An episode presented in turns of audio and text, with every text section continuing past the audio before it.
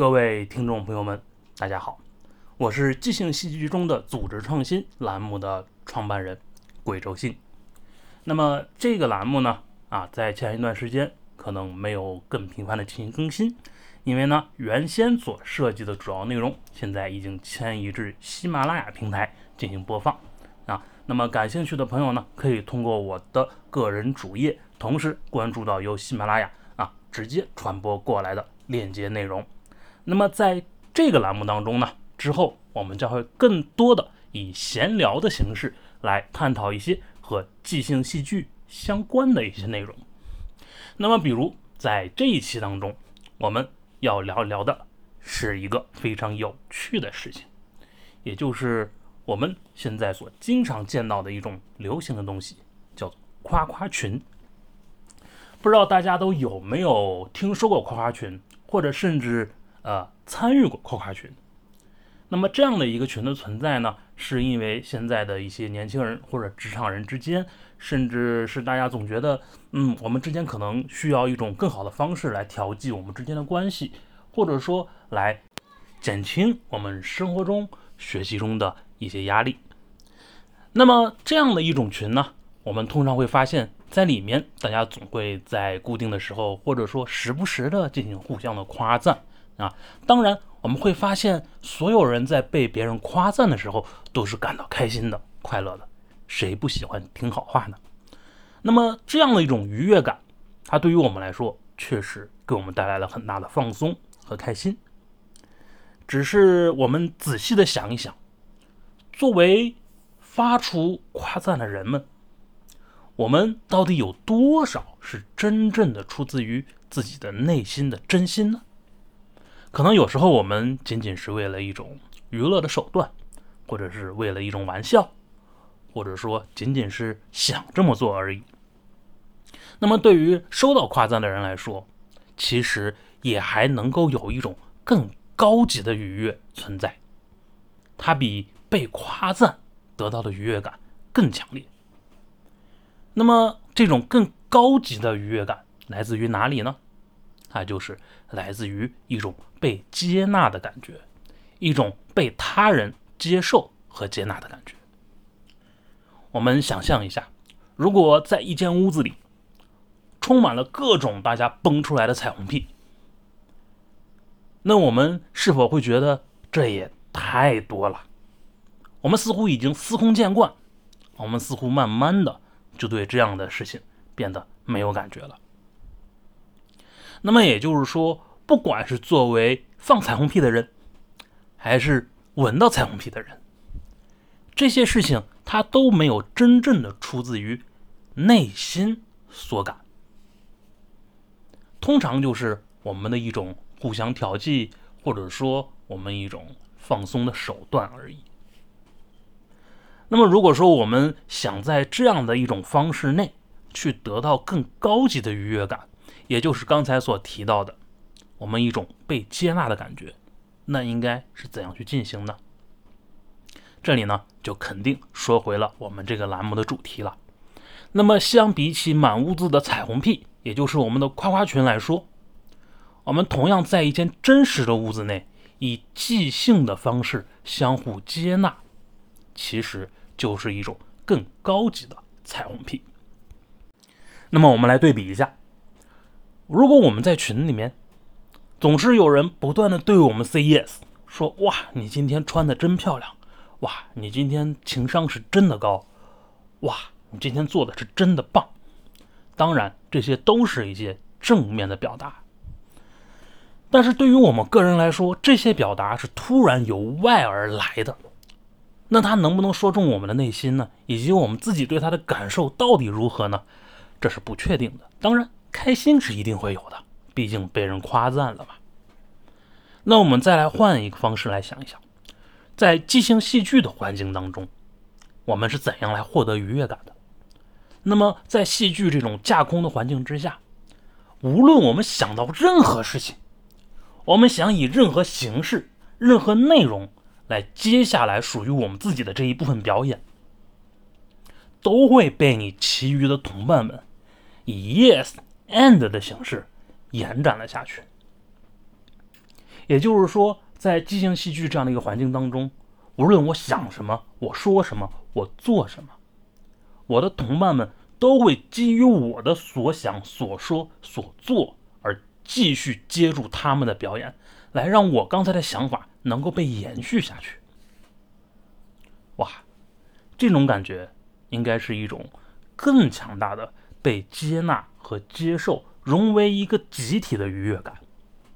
这种愉悦感，它不是来自于外在别人对你的夸赞，而是源自于自己内心的那种被大家能够去接纳、去接受的一种愉悦感。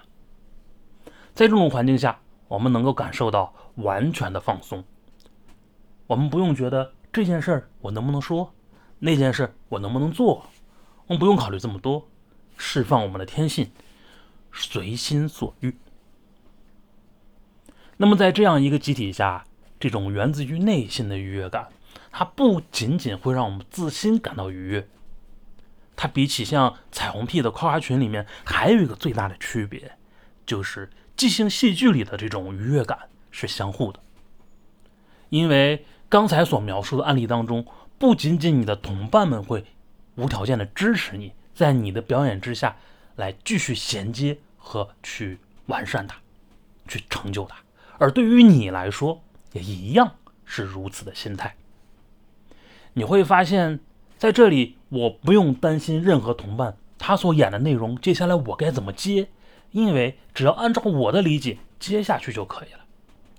而你的同伴则也会认为，我不用担心我该怎么演，因为自然会有人把它接下去。这是一个刚好互洽的环境。你成就我，我也成就你；你接纳我，我也接纳你。那么这样的话，在即兴戏剧的场域当中，是每一个人都在主动的发出着对别人的一种接纳和包容，而整体的这种愉悦感，并不属于某个人，而是在整个场域当中去进行流淌和传递。所以说，我们来想一想。如果你还想希望通过放彩虹屁来让大人开心，或者说想希望通过夸夸群这样的一种方式来让我们大家之间显得更加的和谐共处，或者说让我们一起来放松的话，那不如让我们来一起试一试即兴戏剧吧。当然了，很多时候可能会说我们相隔得很远，我们彼此都很忙。我们不一定可以抽出时间，都去同一个环境下去一个房间里去开展我们的即兴戏剧活动。那么这里呢，我想说的是，即兴戏剧它不一定指的是在一个地方我们一起进行玩耍，它根本更不可能指的是表演。那即兴戏剧到底是什么呢？其实，即兴戏剧更多的它就是一种文化和我们的价值观。那么既然如此，那就说明即兴戏剧在任何形式下都是有可能去进行的。那我们能不能把一个夸夸群从满屋子的彩虹屁变成一种更高级的愉悦感，自然的流淌呢？完全可以，因为即兴戏剧的手段当中，最多的是各式各样的即兴游戏。而这些即兴游戏，有的是让我们意识到要放下对对错的执念，有的是告诉我们要勇于去表达自己的想法，有的更是告诉我们要记得去包容和接纳同伴的想法，等等等等。它有各种各样的方式和各种各样的目的，而且其中有相当一部分游戏其实都可以通过线上语音。甚至文字的形式来完成。这里给大家举一个例子，在即兴戏剧的游戏当中，有一种游戏叫做五样东西。这个游戏的规则听起来很简单，在之前我们的番外版当中啊，这个喜马拉雅的番外版节目当中有给大家展示过。那么这个游戏就是需要我们每一个人两人一组啊。每一个人互相之间去提问。怎么提问呢？你要问他说某样东西上面的五样东西，比如你可能会问他你手指头上的五样东西，甚至更细一点，你指甲缝里的五样东西，或者说沙发上的五样东西。大家可能会觉得这样子的问题显得似乎非常的幼稚或者有点简单，但是我们来仔细的分析一下这样的一个游戏哈，我们会发现，如果我们问一些非常简单的问题，比如说桌子上的五样东西，那么对于被提问者来说，当然可以很轻松的进行回答，因为他能想到的东西实在是太多了。那如果说我们问一些非常具体的问题呢，就比如刚才我们所说的，你的指甲缝里的五样东西。那么这时候他可能就需要去思索啊，指甲缝里都会有些什么？这样的话，他就需要去有所紧迫感了。但是对于即兴戏剧来说，它要求我们要放下这些包袱和执念，不要去担心指甲缝里到底会不会有什么东西。所以说，对于被提问者来说，他应该怎么做？这个游戏要求被提问者必须快速的、有节奏的说出。五个答案，那么也就是说，他可能会说有脏东西，会有食物残渣，紧接着他就不知道还会有什么了。那他该怎么办？他可以开始放心的说任何他想到的东西，哪怕他说这里面有个人，这里面有只蚂蚁，这里面有张桌子，这里面有一朵云，都是没有问题的。这便是要求。被提问者放下对于那些传统的认为对或错的执念，先大胆的去说。那么在第一个版本当中呢，到此即可了。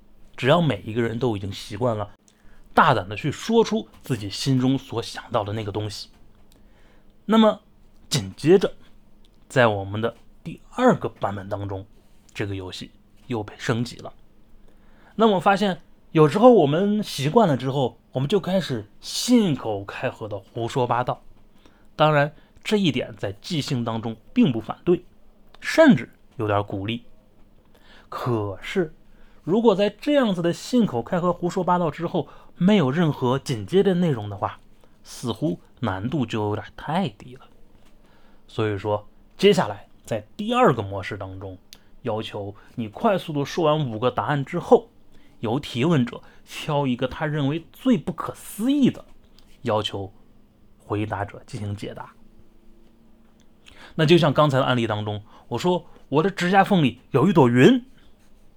那么最后我们的提问者可能就会问到：哈，为什么指甲缝里会有一朵云呢？那么这时候作为回答者就必须要对此进行解释。我不知道大家是否想到了一个著名的相声节目啊，《八马褂》，其实跟它就很像。我们吹出去的牛，怎么样要把它圆上了？只不过在《八马褂》这样的相声当中，似乎效果和压力都来自于我要解释的非常的合理。那么在即兴戏剧当中，就跟刚才的前一个版本一样，它要求的不是正确，它要求的。是敢于表达的勇气，也就是说，你无需给予合理的解释，但是你必须要给出解释。这意味着什么？我们又可以胡说八道了啊！那么在这个基础上，很有可能就会爆出很多的笑料啊！所以说，即兴戏剧啊，它就是通过这样的一个一个的游戏。来让我们形成这样一个敢于表达、相互接纳，哪怕对方说他的指甲缝里有一朵云，因为他的指甲缝里有一个细菌的小宇宙，他们的世界当中有云，那也是可以的。所有人都要说 yes，对，很棒，你说的是很好的，甚至还要在 end。我认为不仅有云，当你的指甲缝里的这些脏东西被抠掉的时候，那么。他们的世界还会地震呢，这便是即兴戏剧的精髓。Yes，后面紧接跟着 and。那么刚才所说的这个呢，还需要我们在线上通过语音的形式来进行游戏，效果最佳。那么还有一个游戏，就是非常典型的字面效果也不错的游戏了。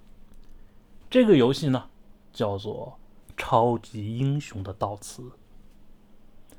这个游戏是一个怎么样的游戏呢？这个游戏其实就需要我们每一个参与的即兴者去试着给我们自己塑造的那位超级英雄去写一份他的悼词。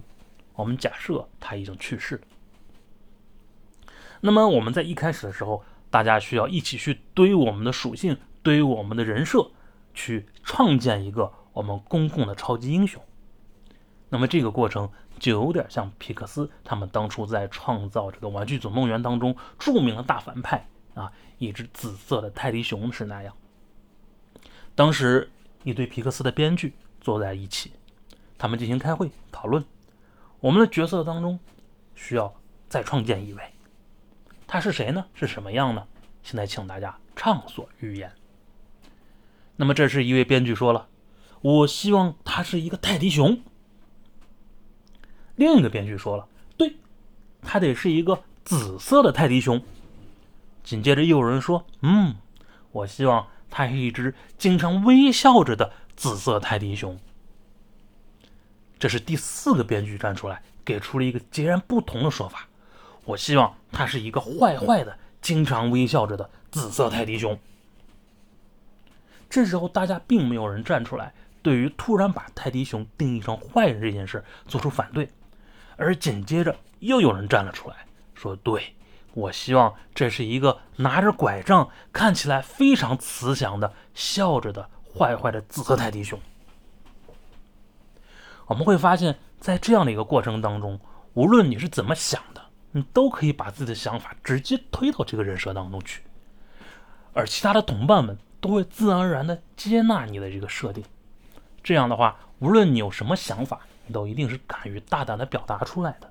而且最终，他们创建了一个，如果你没有看过这个动画片，那么你一定会一眼就爱上的一个大反派角色。同时，这个动画片里面这位反派的紫色泰迪熊也确实。获得了非常大的好评。那么，在这样的一个基础下，我们可以模仿皮克斯的手段，我们一同来创造一个属于我们自己的超级英雄。那么，当这位超级英雄被定位了之后，我们需要假设他去世。去世了之后，而每一个人都要来到他的葬礼上，为他念悼词。但是念悼词。我们应该写一个怎样的悼词呢？这时候我们就需要来做两件事儿。第一件事儿，确定我们的身份，也就是说，你可以是他的伙伴，你可以是他的上司，你可以是被他救过的人，你可以是他的敌人，你可以是憎恨他的人，等等等等，会有各种各样的人来参与他的葬礼。那么我们就需要在其中抽取一个。那么紧接着。我们还需要确定一样东西，就是我们悼词的内容和风格。什么意思？我们需要抽一个关键词，叫做嫉妒的、开心的、悲伤的等等等等。我们会有各种各样的情绪来控制我们悼词的内容。那这时候有趣的事情就发生了。你作为一个角色，却要拥有着一种。不同的一种感受，来写出我们对于超级英雄的悼词。那么这种情况下，我该如何去写呢？我是一板一眼的去写出一个常规的悼词，还是打开脑洞，大胆的去想象，写一个非常脑洞大开的悼词呢？这里就看我们每一个即兴者。他对于即兴的理解和认识了，而这个本身也会锻炼我们去大胆的表达的一种勇气。那么，同时在我们的悼词结束之后，所有人要围绕我们原有的角色和悼词进行一个交流，也就是说，我们所有人都要基于别人的悼词去 say yes and。哇，你这个悼词写的太精彩了！我觉得你作为这位超级英雄最大的宿敌，今天抱着遗憾的心情来参加他的葬礼，我觉得你不仅仅是像刚才那样说的，你没有机会让他赢在你的手里，这简直是太大的遗憾了。但是我觉得，如果他有次机会赢了你，那么他依然会感到遗憾，等等等等。那么在这样的基础下，我们就依然去做到了 yes and 和即兴戏剧当中最重要的一个我们个人的能力，就是勇于表达。好了，那么今天也已经说了不少了，那呃，跟大家去介绍了一下我们即兴戏剧是怎样去进行一个群组内的游戏的。那也跟大家去对比了一下，在时下流行的彩虹屁和夸夸群这样的环境下，到底我们怎样可以做得更好呢？所以说，有了这样的一种方法，你还愿意去加入那种满屋子都是崩的彩虹屁的夸夸群吗？行动起来吧，去帮助我们大家一起净化空气，从纯粹的彩虹屁的夸夸群里面去。形成我们全新的即兴戏剧的群体吧。即便我们没有时间，难以见面，我们在线上依然可以形成这种内心愉悦的即兴戏剧活动。好了，那么今天的这一期就先到这里了啊！让我们在下一期之后的节目继续探讨更多有趣的话题吧。我们下期再见。